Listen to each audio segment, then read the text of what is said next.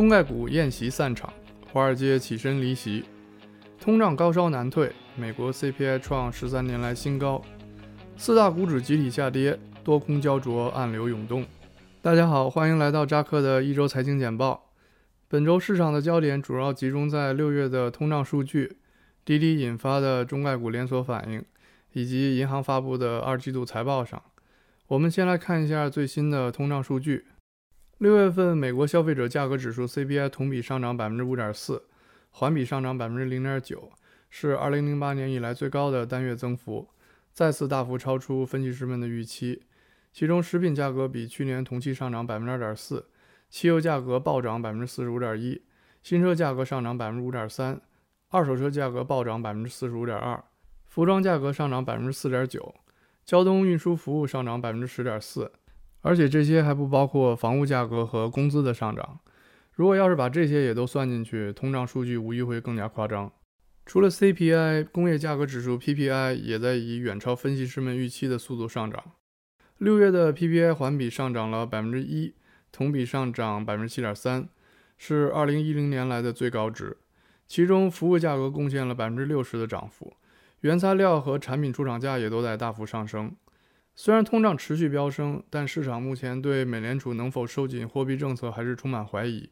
其实这也不难理解，因为过去二十年美联储采取的一直都是宽松的货币政策，而且对市场中危险信号的反应始终是滞后的。加上鲍威尔又是一个特别鸽派的经济学家，我隔着屏幕都能闻到他身上的鸽子味儿。所以如果通胀不高到无法收拾的地步，他是绝对不会加息的。这一点我觉得大家需要有足够的认识。我不知道大家有没有注意到鲍威尔的头发？我发现过去两年鲍威尔的头发白得非常厉害，之前还是灰色的，现在基本上都白了。看得出来，美联储这份工作压力真不是一般的大，特别是现在这个进退两难的局面，真的很容易让人一夜白了头。OK，我们再来继续说说通胀。过去三个月呢，美联储的经济学家们对通胀率的预测可以说是没有一次是对的。其实通胀率真的很难预测。而且一旦上去就很难下来。当年鲍沃克连续加息，直到把联邦利率拉到百分之二十，才把美国超高的通胀率降下来。所以现在鲍威尔指望单单用口头降温就能让通胀缓和，无异于自欺欺人。按照美联储先前的说法呢，他会用三个季度的时间缩减 QE，然后才开始加息。而他现在还只是在讨论是否要缩减 QE，压根儿就没有实质性缩减 QE 的时间表。所以要等到他真正行动，估计至少还要到今年的第四季度。但是呢，我们也不能排除美联储先斩后奏的可能性，也就是突然宣布缩减 QE。所以我们还是要持续关注宏观经济指标的变化，特别是通胀数据。从目前来看呢，美国的 CPI 已经是连续四个月同比增幅超过百分之三了。虽然三四五这三个月的涨幅很猛，但实际上它们没有什么太大的参考价值。因为去年同期美国还在封城，整个经济都处于严重的通缩状态。反观六月份则完全不一样，因为从去年六月份开始呢，美国大部分地区实际上已经基本解封了，所以今年六月份的 CPI 同比数据就显得非常有参考价值。而且随着接下来七八月份 CPI 数据的发布，我们将会越来越清楚地看到美国的通胀究竟是暂时的还是长期的。从华尔街的角度看呢，他们目前的主流观点认为，六月既是 CPI 的顶峰，所以对本周发布的数据并没有太过意外。这也是为什么在数据发布之后，市场没有出现太大的波动。但是呢，如果七月、八月的 CPI 数据再次超过预期的话，那么华尔街的态度呢，可能就会截然不同了。可以说，美股现在正处于一个非常不稳定的状态。呃，一方面是通胀持续上升，投资者对通胀失控的担心开始加剧；另一方面呢，美联储继续它的鸽派作风，强调通胀是暂时的，而且经济尚未走出阴影，因此需要继续维持宽松的货币政策。呃，这些无疑都加剧了市场下行的风险。本周呢，恐慌指数 VIX 已经开始出现上升的迹象。如果你担心市场下跌，但又不想降低自己的仓位，那么电力板块在近期可能会是一个相对比较安全的选择。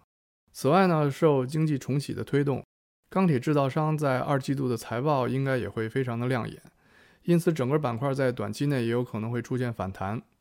说完了通胀，我们再来看看中概股。本周中概股的下跌形势并没有得到明显改善，看得出市场的微观情绪还在持续。呃，如果我们把时间线拉长一点，就会发现今年纳斯达克一百和中国科技股的走势基本上是个镜像。而且更耐人寻味的是，现在华尔街主流的声音已经开始明显转向，呃，不再是一味的唱多这些中概股的前景。显然，之前的华尔街低估了滴滴被整治的力度，呃，以及这个事件对整个中概股板块的影响。呃，现在他们已经开始意识到，从蚂蚁集团上市失败，到教培行业被整顿，再到现在的滴滴，中概股的形势正在发生本质的变化，而这种变化可能会影响到公司未来三到五年的发展。所以从长期来看呢，投资中概股的风险和收益比正在大幅上升。因此，我们可以看到一个明显的趋势，那就是华尔街资本正在慢慢的从中概股中撤离。呃，这无疑会对中概股未来的形势产生根本性的影响。就在本周二，Ark Invest 的 Casey Wood 就表态说，中概股的估值很可能会下降，而他的 Ark 基金也大幅减仓了中概股的比例，呃，从百分之十降低到了不到百分之一。所以，热衷于投资中概股的散户朋友们现在可要格外小心了，因为中概股或许已经不再那么好玩了。OK，说完了中概股，我们再来看看本周的大盘情况。本周三大股指全部下跌，道指跌百分之零点五二，收三万四千六百八十七；纳指跌百分之一点九五，收一万四千四百二十七；呃，标普跌了百分之零点九七，收四千三百二十七。嗯，上一次出现这种集体下跌的情况还是在一个月前，呃，当时正好是美联储六月议息会议结束之后，而且在本周五呢，三大股指集体收红。呃，说实话，我已经很久没有看到三大股指在周五集体下跌了，呃，这不是一个什么好的信号。呃，另外呢，罗素两千这周的表现也非常不好。呃，在过去一周内，有1.08亿美元从 iShare 的罗素两千指数 ETF 中流出，呃，这已经是该指数基金连续三周出现资金净流出了。呃，总计流出的资金大约有9.65亿美元。实际上，在过去四个月内呢，罗素每个月的表现都跑输了标普五百。由于罗素两千里面都是小盘股，所以它的下跌通常意味着实体经济景气度的下降。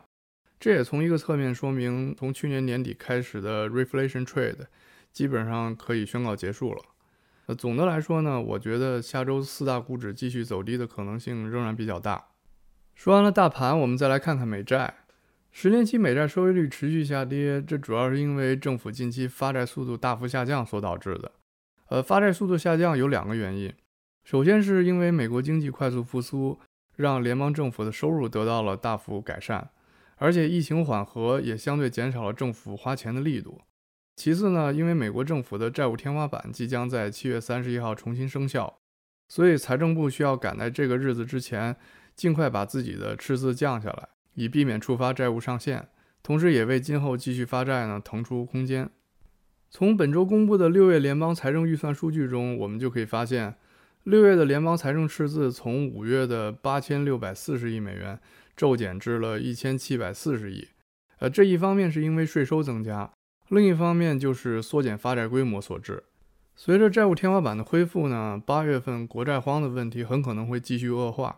国债收益率也有可能降至百分之一点二，甚至是更低的水平。如果国债收益率真的就这么继续跌下去，那么黄金上涨的机会很有可能就来了。既然说到了黄金，我们就来看看黄金在本周的走势。黄金本周冲高回落，目前停留在每盎司一千八百一十二美元的价格上。呃，黄金现在基本上处于一个不上不下的局面。呃，一方面是十年期美债收益率不断下降。给金价冲高提供了动力，呃，但与此同时呢，市场又在担心通胀失控会让美联储提前收紧货币政策，再加上美元升值的可能性越来越大，导致目前的金价被困在了一个上不去也下不来的区间里。呃，很多人都觉得黄金是抗通胀用的，其实这是一个误区。呃，因为黄金历史表现最好的时候，从来都不是在通货膨胀发生的时候，而是在通货紧缩的时候。而且影响金价的也不只有通胀率这么一个因素，呃，更重要的是美债的实际收益率、美元，呃，以及美联储的资产负债表。说完了黄金，我们再来说说美元。中短期我仍然看好美元。现在的情况让我想起了上世纪八十年代初，呃，当时的美国处于严重的滞胀，呃，美联储主席 Paul Walker 力排众议，疯狂加息，呃，美元利息的上升也刺激了当时海外资本大量流回美国，从而推高了美元。我觉得从联邦政府的角度看，耶伦是希望美元适度升值的，呃，因为这有助于吸引海外资本回流美国，从而拉动美国经济。呃，加上欧元现在也有继续贬值的压力，所以接下来美元的走势对市场将会非常重要。一旦美元快速升值，呃，那么大宗商品和股市可能就危险了。说到大宗商品，本周石油价格继续承压下跌，显然美国政府不希望油价上升过快。呃，似乎七十美元一桶的价格已经超出了他们的预期。呃，过高的油价是通胀最大的催化剂，同时也是阻碍美国经济持续增长的绊脚石。所以呢，现在油价走势出现逆转，很有可能是政府操纵的结果。呃，而且美国政府的确也有能力做到这一点。本周，拜登政府已经开始对委内瑞拉的能源出口放松部分限制，同时呢，拜登手中还有伊朗作为武器。另外，根据 EIA 的数据显示，美国原油产量在近期可能会大幅增加。呃，与此同时，沙特和阿联酋也有可能在近期达成增产的协议。呃，这些都是会影响油价的巨大变量。短期内，油价可能会跌至七十美元，石油开采指数 XOP 也有可能会去碰七十四的支撑位。呃，但从中长期来看，我仍然看好石油。另外，本周木材的价格也出现了大幅下跌。过去两个月已经下跌了百分之七十，呃，基本上回吐了今年全部的涨幅。嗯，受此影响呢，iShare 的木材 ETF Wood 本周下跌了百分之四点三。木材价格的下跌对高烧不退的房地产市场可能会起到一定的降温作用，呃，但幅度如此之大的下跌还是非常罕见的。考虑到通胀上升以及加拿大和美国山火对木材供应链带来的影响，短期内木材价格的波动仍然将会十分剧烈。而且不排除再度大幅上升的可能性。最后，我们再来说说财报季的情况。本周，银行板块发布了2021年第二季度财报，大型商业银行的表现均超越分析师预期。这主要得益于银行储备金的下降以及利润的大幅上升。但是在超预期的财报背后，我们也看到了银行们连续多个季度的营收下降、低迷的贷款需求以及净收入的减少。显然，银行目前正处于一种亚健康的状态，而这一情况在股价上也得到了印证。本周，除了富国银行，大部分的银行股的股价都出现了下跌，这也让我再次想起了华尔街的那句老话：“Buy the rumor, sell the news。”从目前看，银行板块的下跌也许只是机构们的获利了结，但在实体经济真正实现增长之前，银行股依然充满了太多的不确定性。从下周开始呢，美股二季度财报季就将进入上主菜的阶段。需要重点关注的公司有周一的 IBM，周二的奈飞和飞利浦莫里斯，周三的强生、可口可乐和 Verizon，呃，周四的英特尔、雅培、呃 AT&T、黑石、麦克莫兰金铜、Twitter，还有各大航空公司。周五有霍尼韦尔、新纪元能源和金伯利。在宏观数据发布方面，下周没有什么特别需要留意的地方。唯一的看点是上周的失业金申请人数，预测值是三十四点八万人。好了，以上就是本期一周简报的全部内容。喜欢的话，别忘了订阅、点赞和转发三连。如果你有什么想问的问题，也欢迎在评论区留言。感谢收看，我们下期再见。